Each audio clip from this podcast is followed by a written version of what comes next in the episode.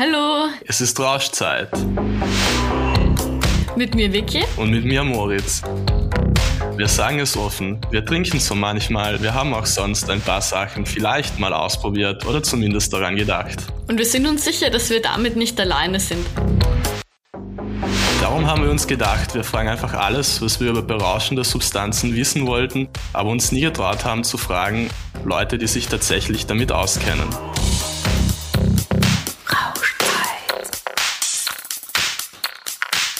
Ritalin oder Baldrian? Wie verstehe ich meine Prüfung?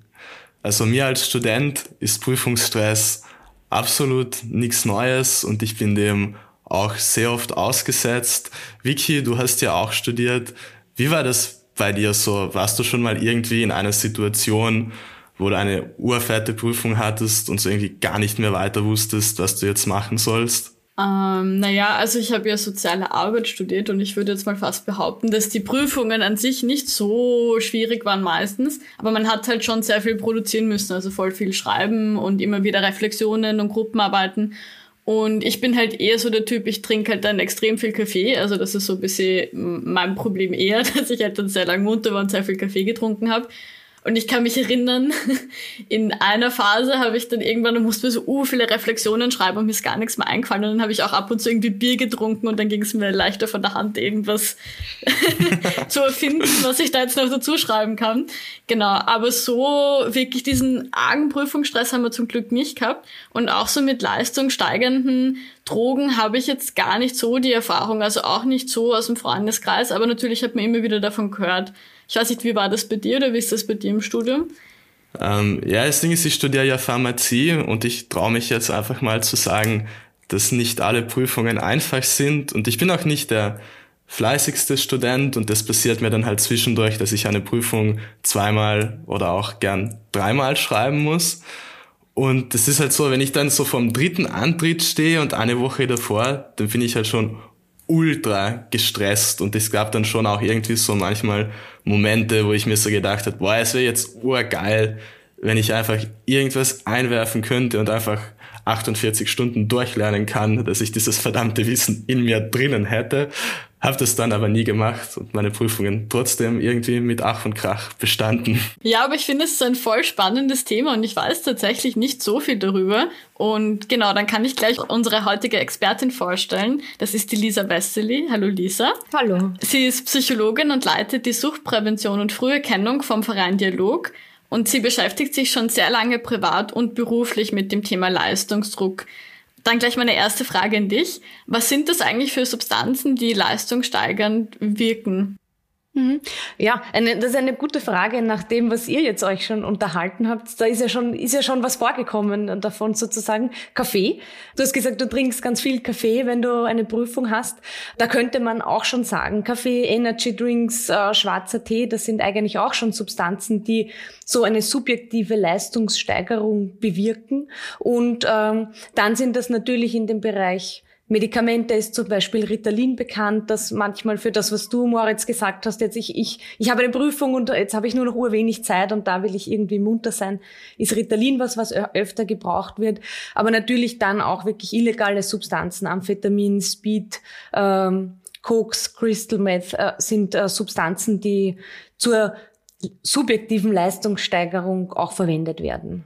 Gibt es da Zahlen dazu? Also weiß man so ungefähr, wie viele Menschen leistungssteigernde Substanzen verwenden?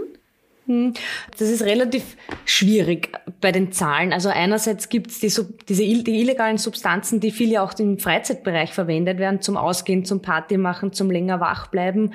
Ähm, ähm, da ist es immer recht schwierig, die so ganz genaue Zahlen zu haben, weil das oft Personen sind, die gar nicht so oft bei uns in der Suchthilfe landen, also so viel Behandlung in Anspruch nehmen. Aber da sagt man, es sind unter zwei Prozent der Bevölkerung in Österreich. Und bei den leistungssteigernden Substanzen im Sinne davon, ich nehme das um im Beruf oder in der Schule oder auf der Uni bessere Leistung zu verbringen, da gibt's unterschiedliche Studien, aber das sind, finde ich, sehr, sehr grobe Schätzungen. Die gehen von 0,2 Prozent bis zu 15 Prozent. Aber das ist auch, das sind so Studien, die nicht sehr sauber sind, wo teilweise der Freizeitkonsum drinnen ist. Was jetzt europäische Studien sagen, bei amerikanischen ist es ein bisschen anders. ist es noch in einem vernachlässigbaren Bereich, dass das jetzt tatsächlich so vorkommt.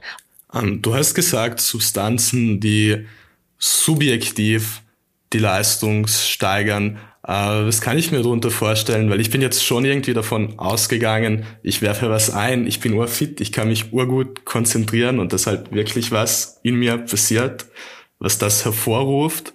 Was meinst du jetzt mit subjektiv?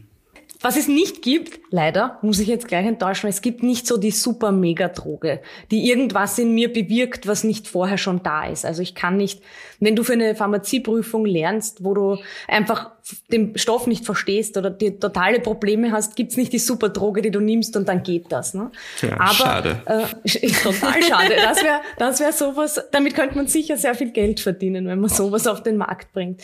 Aber was schon ist, all diese ähm, Substanzen, die ich davor aufgezählt habe, aktivieren halt. Aktivieren heißt immer quasi, das Herz pumpt äh, schneller, die Gefäße werden enger, das führt zu dieser Aktivierung. Ich bin nicht so müde, ich fühle mich wach, ich kann auch länger wach bleiben bleiben.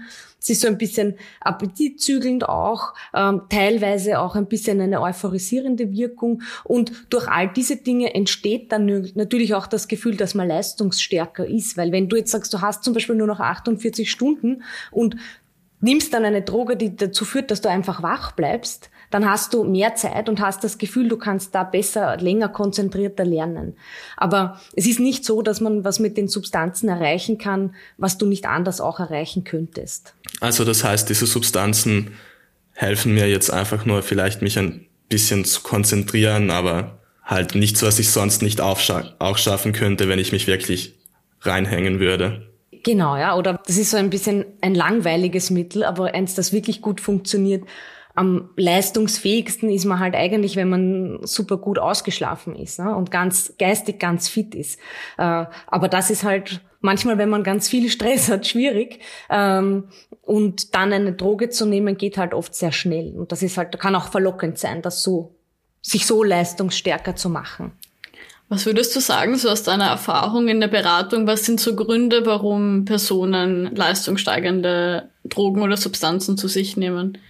Ja, ich glaube, da muss man so ein bisschen unterscheiden, auch in welchem Bereich wird das verwendet. Geht es darum, ähm, wirklich die, die geistige, also kognitive Leistungsfähigkeit zu, zu steigern? Da kenne ich das schon von Uni, Schule, einfach punktuell für bestimmte Prüfungen sowas zu nehmen. Ich kenne es auch aus dem, ähm, ich mache auch viel mit Betrieben, also ich kenne es auch aus dem betrieblichen Setting, bei Jobs, wo man äh, eher so sich viel kon stark konzentrieren muss, aber so ein bisschen monotone Tätigkeiten macht, dass das vorkommt.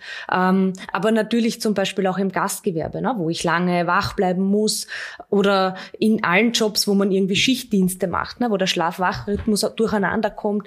Das sind so Bereiche, wo uns das ähm, wirklich in, also jetzt abgesehen vom Freizeitbereich, wo uns das begegnet. Und, und was da auch dazu kommen kann, ist, dass es einfach auch darum geht, nicht unbedingt die Leistung zu steigern, sondern so ein bisschen die Befindlichkeit. Ne? Dass ich einfach, dass Antidepressiva eingenommen werden, obwohl man gar nicht depressiv ist, weil man dann äh, das Gefühl hat, man ist irgendwie entspannter oder tut sich leichter mit Kunden, mit denen man zu tun hat. Also das ist auch sowas, wo das eigentlich so ein bisschen für den Sozialkontakt verwendet wird.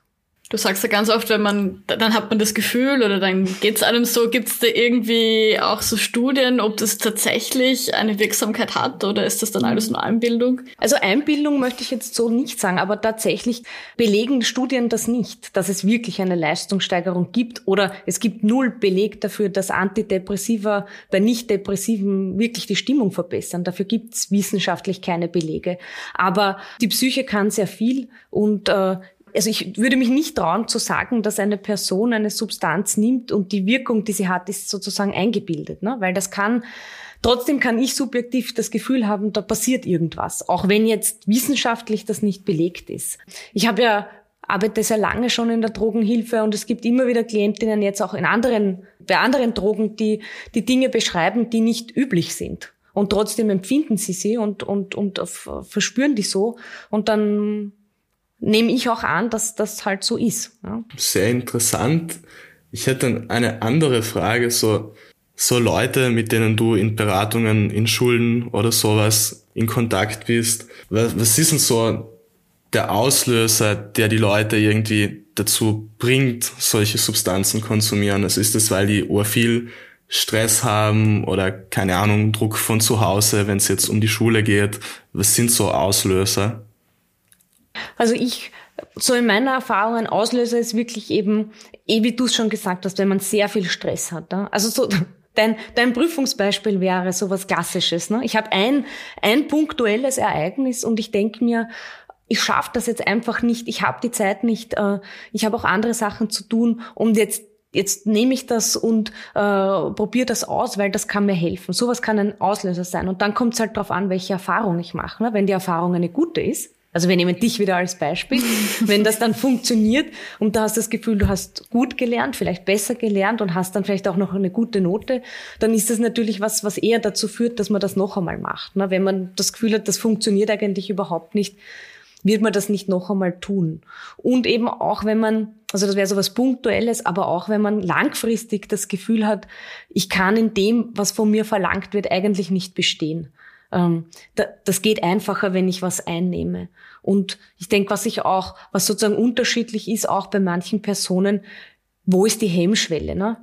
Du hast vorher den Kaffee erwähnt, Vicky. Bei Kaffee ist sowas, ne, wenn ich jetzt jemandem sagen würde, trink keinen Kaffee vor der Prüfung, weil das ist eine leistungssteigernde Substanz und das ist urorg, dann würden die das sehr komisch finden. Ne? Ich finde, das ist dann immer auch die Frage, wo ist die persönliche moralische, gesellschaftliche Grenze, was ist legitim, was darf ich machen und wo ist es nimmer so.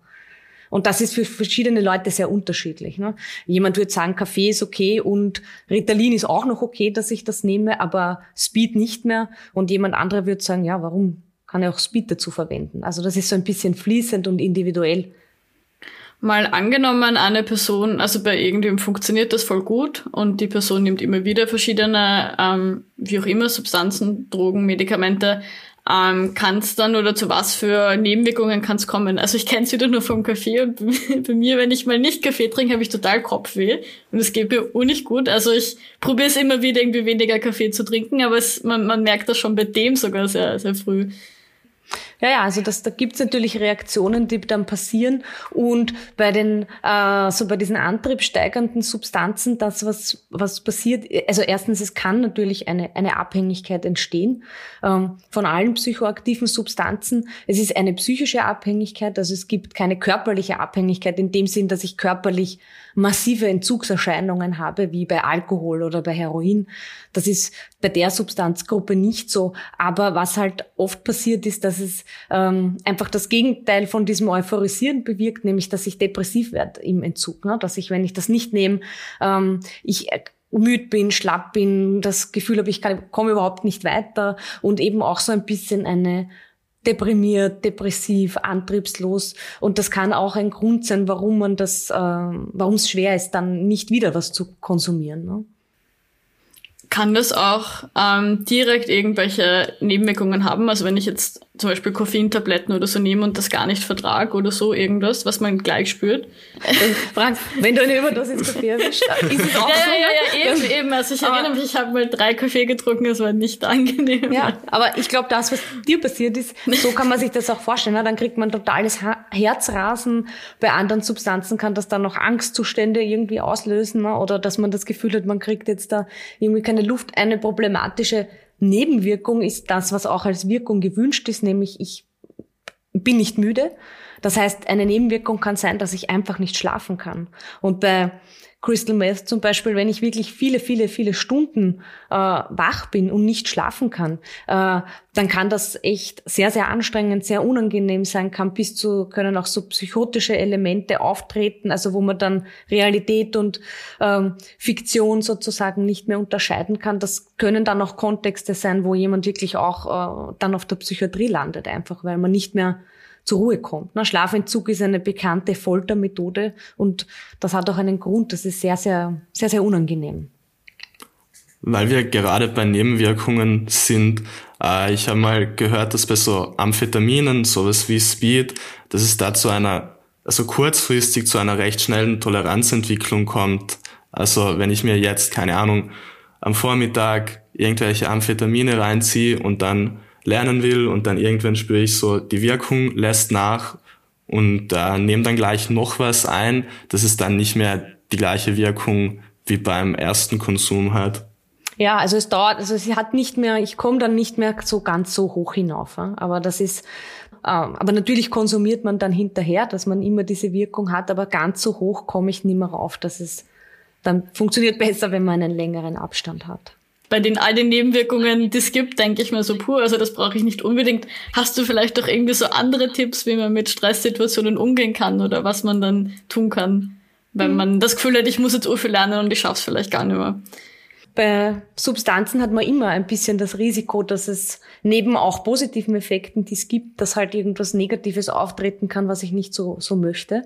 Und natürlich gibt es ganz viele Sachen, die ich machen kann, wenn ich Stress habe. Also das langweilige Schlafen vorher habe ich schon gesagt, aber äh, tatsächlich ist das was, was halt wirklich funktioniert. Ne? Zu schauen, dass man, dass man gut ausgeschlafen ist, dass man irgendwie eine Zeit hat, wo man ins Bett geht, äh, dass man nicht äh, vor dem Schlafengehen, nach dem Aufwachen sofort sich digitale Medien reinzieht, äh, noch und nöcher. Also diese Dinge, das, das wirkt schon wirklich was. Ich weiß natürlich, ja, wenn man, also das ist jetzt, wenn man, wenn man ausgehen möchte und auch lernen möchte und so weiter, ist natürlich Schlafen nicht jetzt gerade das, dem man am meisten Zeit widmen möchte. Ja, das ist so ein Problem, das ich sehr oft hatte, dass ich so die Wahl hatte, okay, gehe ich jetzt, keine Ahnung, um elf nach Hause oder bleibe ich trotzdem noch bis um drei in der Früh?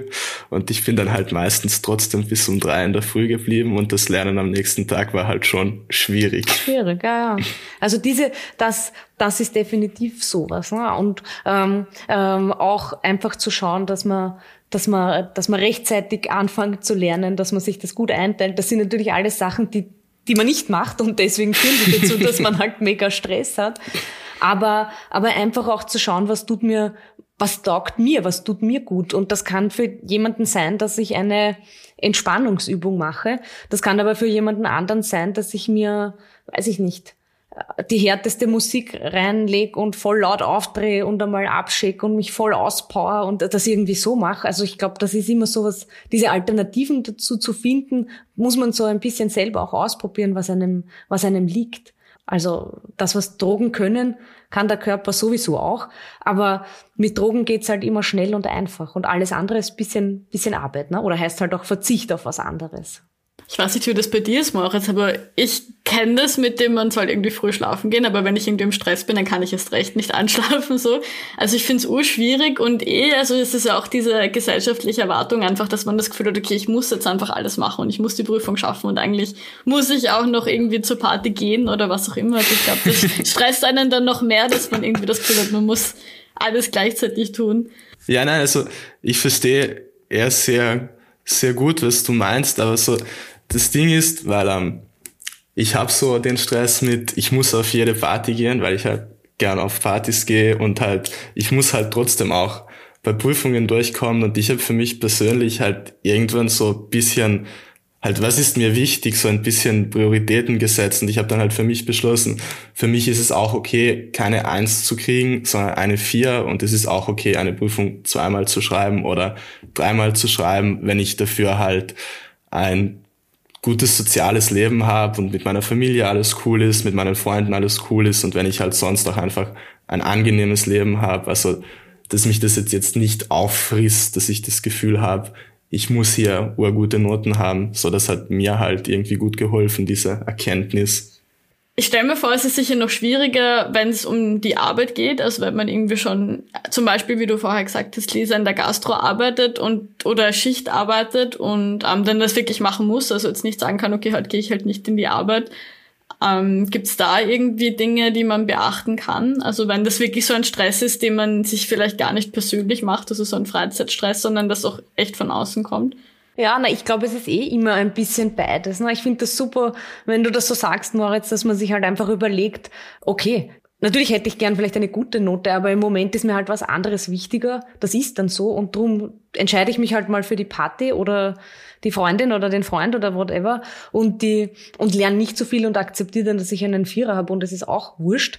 Und äh, das finde ich zum Beispiel total gut, das so zu machen, Abstriche zu machen. Und auch im Job ist es natürlich so, dass es, dass ich mir das nicht so gut aussuchen kann. Ne? Äh, ich habe viel mit Lehrlingen zu tun, die zum Teil, ähm, die sind dann 16, 17, 18 Jahre, gehen in die Lehre, müssen dort quasi mit lauter Erwachsenen zu tun haben, die natürlich unterschiedliche Anforderungen an einen Job auch haben, wie, was man dort alles tun muss und wie man dort irgendwie performen muss und die zusätzlich dann auch noch eine Ausbildung machen, zum Beispiel die Matura nachmachen oder Berufsreifeprüfung oder so, also sich vorbereiten auf unterschiedliche Dinge.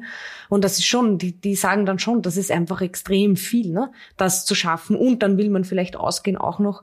Ähm, für Lehrlinge wird das einfach auch viel, viel schneller ein Problem. Ne? Wenn ich am Arbeitsplatz, wenn ich zum zehnten Mal am Montag mit dem Fadenaug komme oder überhaupt erst zu spät komme, weil ich das ganze Wochenende unterwegs war, dann äh, kriege ich dort ganz andere Probleme, wie wenn ich auf der Uni mal eine Prüfung nicht mache oder einen, einen Fünfer kriege.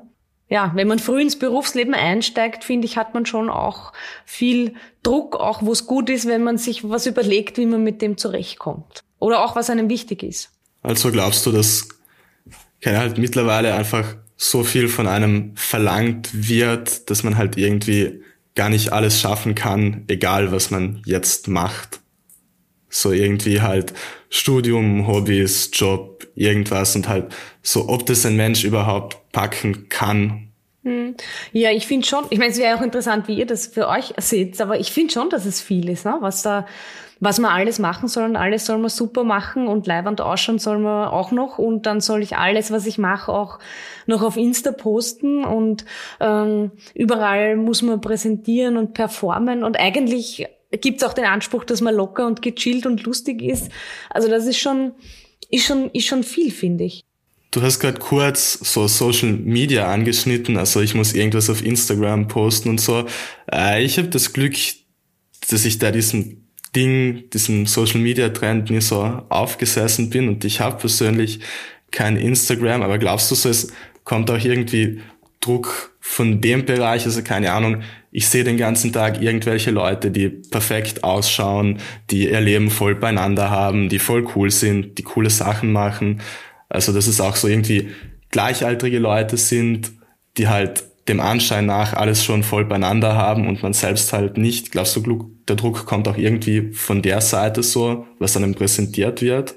Ich glaube, ich muss die Frage vorab ganz kurz auch beantworten, weil ich arbeite an einem Jugendzentrum und ich habe voll das Gefühl, dass das urstressig ist für die Jugendlichen. Also allein das irgendwie Nachrichten beantworten und immer irgendwie erreichbar sein und teilweise also wenn sie irgendwie daheim kein WLAN haben, kommen sie zu uns und müssen erst einmal irgendwie zwei Stunden ihre Stories anschauen. Also ich habe, das stresst mich schon, wenn ich ihnen zuschaue. Also für mich ist das, also ich erlebe das sehr stressig.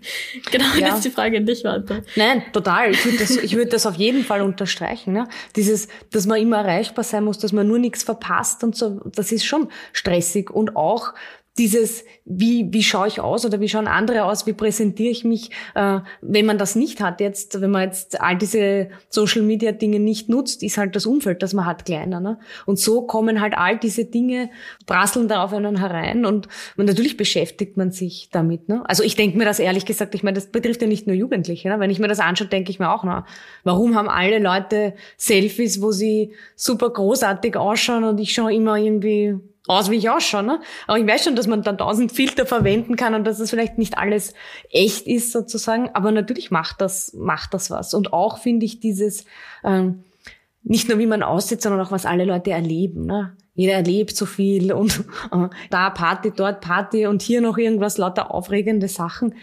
Und zusätzlich sind das dann auch noch Leute, die vielleicht gut leisten, im Job erfolgreich sind oder in der Schule.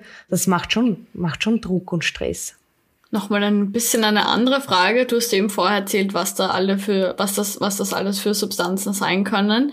Was ich mich so ein bisschen frage, das sind ja teilweise verschreibungspflichtige Medikamente, also jetzt zum Beispiel Ritalin. Wie bekommt man sowas oder woher bekommen das Personen eigentlich, die gar nicht das irgendwie verschrieben bekommen? Also es ist eh immer erstaunlich einfach, wie man all diese Dinge bekommt. Im Prinzip kann man, gibt's im Internet immer die Möglichkeit, sich relativ viele Medikamente sehr unkompliziert zu bestellen. Und ähm, meine Erfahrung ist auch halt gerade bei Schülerinnen, Schülern so in dem Alter, dass die dann oft, da gibt's dann im Freundeskreis einen, der hat ein Geschwister mit ADHS, wo das als Medikation verschrieben wird und da ähm, bleiben dann Tabletten über oder die nimmt man halt dann raus oder dann hat man mal eine Schachtel und wenn das jetzt, wenn ich das nicht brauche, weil ich kein ADHS habe, hat man dann für sich und den Freundeskreis ist da schon einmal was vorhanden, was man weitergeben kann. Kann man dafür belangt werden, wenn man sich illegal so Medikamente besorgt? Genau, ist ein bisschen was anderes wie wirklich illegale Substanzen, die sozusagen, wo, wo der Besitz und das Beschaffen und so weiter alles ja illegal ist. Aber trotzdem verschreibungspflichtige Medikamente darf ich nicht, darf ich nicht weitergeben und verkaufen. Hast du auch Erfahrungen in deiner Beratung mit ähm, leistungssteigernden Substanzen, die jetzt bezogen auf irgendwie Körper, also irgendwie man nimmt irgendwas ein, damit man abnehmen kann oder so irgendwas in die Richtung? Ja, also sehen wir tatsächlich schon. Ne? Amphetamine sind per se so Appetitzügler oder man hat dann nicht so viel Appetit und wir haben schon gerade Mädchen, die die Amphetamine eigentlich auch deswegen nehmen ne? oder sagen, das ist der vorrangige Grund, dann habe ich nicht so viel Hunger und bin eh sozusagen dann gut drauf äh, aktiviert, aber vor allem auch, weil sie dann halt nicht nicht so viel essen, nicht zunehmen. Das kann schon auch ein Grund sein für einen Drogenkonsum. Und natürlich jetzt, wenn man das noch hineinnehmen will, halt sowas äh, äh, einfach Anabolika, Steroide, die einfach zum Muskelaufbau verwendet werden, das funktioniert halt auch. Ne? Und das ist schon ein, auch ein Anreiz zu wissen. Da sind wir wieder bei dem, wenn ich einen tollen Schlafrhythmus haben will, muss ich urviel investieren. Drogen nehmen geht schneller und beim Muskelaufbau ist es halt auch so. Ne? Du machst ja auch so ähm, Vorträge in Schulen, glaube ich, hast du erwähnt vorher. Ähm, also wenn ich so an meine Schulzeit zurückdenke, dann waren gerade so leistungssteigende Drogen eigentlich nie Thema. Ist das jetzt schon anders oder bist das nur du, die das macht? Also ich weiß nicht genau. Genau, wir machen in, also auch mit Lehrlingen, aber viel in Schulen, Workshops mit, mit Jugendlichen, wo wir halt äh, ja, versuchen aufzuklären natürlich, aber auch so eine, eine Möglichkeit zu geben, dass sie äh, uns Fragen stellen können an die Expertinnen sozusagen. Und das ist ja oft gar nicht so einfach, ne? Wie, wie ich gehe in eine Schulklasse und dann sollen die, sollen die Schülerinnen jetzt da, ähm, keine Ahnung, mit einer fremden Person über dieses Thema reden ich finde, dass die leistungssteigernden Substanzen, dass dazu mehr Fragen kommen. Also das ist auch immer so ein bisschen was, wo wir sehen, das ist einfach populärer, das entspricht einfach mehr dem, dem Zeitgeist, dass solche Sachen jetzt auch eine größere Rolle spielen. Ähm, und was wir eben machen, wir, wir haben so eine, ja, eine Übung sozusagen, die heißt die perfekte Droge. Da können die ähm, Schülerinnen sich überlegen, was wäre die perfekte Droge, wie schaut die aus, wie nehme ich die ein, wie heißt die, aber vor allem halt auch, was hat die für Wirkungsweisen. Und da ist es schon so, dass wir sehen, ähm, dass da ganz oft Drogen als perfekte Droge etwas zusammengestellt wird oder kreiert wird, was leistungssteigernde Aspekte hat. Das, das sehen wir, dass das häufiger vorkommt und wir versuchen das dann halt auch wirklich so zum Thema zu machen, zu fragen, warum, was, was ist ja der Wunsch dahinter? Ne? Und der Wunsch dahinter ist ja, dass ich dass ich besser funktioniere oder leistungsstärker bin. Und das kann man dann eigentlich ganz gut mit ihnen besprechen. Äh, ja, Lisa, wir haben jetzt da über ganz viele Sachen geredet und die klingen jetzt alle so, ja, nicht so nett irgendwie, so überall ist Druck, in Instagram ist Druck, in der Schule ist Druck, äh, bla bla bla und so weiter. Und da äh, halt Leute wollen sich optimieren und so. Hast du einen abschließenden Tipp, was man machen kann, dass man diesen Druck nicht verspürt und dementsprechend auch nicht das Bedürfnis hat, leistungssteigernde Substanzen einzunehmen. Was wichtig ist, ist, dass ich mir selber mal überlege, was ist für mich wichtig. Das kann auch eine Zeit lang einmal äh, Leistung sein, aber dass ich mir langfristig überlege, was ist für mich wichtig, wie soll mein Leben ausschauen und was brauche ich dazu. Und, und manchmal, äh, es, dass es manchmal einfach darum geht, auch Abstriche zu machen. Ne? Prüfung oder ausgehen und einmal auf was verzichten zu können. Und ich glaube, das ist halt auch ganz wichtig, sich selber mal so ein bisschen in Ruhe zu lassen. Ne? Nicht immer was zu machen, nicht immer was zu wollen, sondern manchmal ist vielleicht weniger auch okay. Und es muss nicht immer eine gute Note sein, sondern eben ein genügend ist manchmal einfach genug. Und äh, manchmal ist vielleicht auch genug, nur am Freitag auszugehen und am Samstag zu Hause zu bleiben. Es wird Phasen geben, wo das nicht so ist, ne? wo es nicht genug ist, nur fünfmal in der Woche wegzugehen. Äh, und für immer über einen bestimmten Zeitraum ist das ja auch alles okay. Aber es geht eher sozusagen über lange Strecken sind das, glaube ich, Sachen, die halt wirklich, äh, wo es gut ist, wenn man sich überlegt, was mag ich selber? Wie will ich das haben? Und äh, man auch versucht, sich zu überlegen, ja, ob das alles so stimmt, der ganze Druck, der von außen kommt, ob alle anderen das wirklich so viel besser hinkriegen und so weiter. Also ich finde immer auch, es hilft total, mit anderen auch zu reden, weil denen geht's genauso. Also die sind ja nicht, die sind ja nicht in so viel einer anderen Situation und schaffen alles so viel besser als ich. Nur äh, manchmal ist es halt schwierig, auch über diese Dinge zu reden. Und wenn man mit anderen redet, dann äh, hat man so das Gefühl, okay, denen geht's auch so. Vielleicht haben die auch einen Tipp oder ich schaue mir an, wie die das machen und kann mir da was abschauen. Äh, das kann was sein, was erleichtert, finde ich. Also kann man so sagen, es hilft einem schon, wenn man einfach alles ein bisschen, ein bisschen entspannter sieht einfach. Ja, finde ich schon. Mir hilft das. Also und ich glaube, dass das immer, äh, dass das immer ein guter Ansatz ist, einfach mal ein bisschen mit Abstand auf die Dinge zu schauen, die man macht und nicht immer alles so wichtig zu nehmen, wie es halt in dieser Sekunde erscheint. Also ich nehme jetzt irgendwie schon mit zu so diesem Aspekt von, es betrifft eigentlich alle. Und ich finde, dieser gesellschaftliche Gedanke dahinter entlastet einen auch ein bisschen, weil sonst denkt man sich immer, okay, ich mache alles falsch oder ich mache nicht genug, aber allein, dass man weiß, dass es eigentlich allen so geht, macht schon ein bisschen leichter, finde ich, da Abstand zu nehmen. Dann bedanke ich mich bei der Lisa, dass du bei uns vorbeigeschaut hast. Sehr gerne, danke für die Einladung. Und uns mit deinem Wissen bereichert hast. Danke an die Wiki fürs Moderieren mit mir und wenn du Fragen hast oder Hilfe brauchst, dann wende dich bitte an eine Drogenberatungsstelle in deiner Nähe. Adressen und Links für Wien findest du hier bei den Infos zu dieser Folge.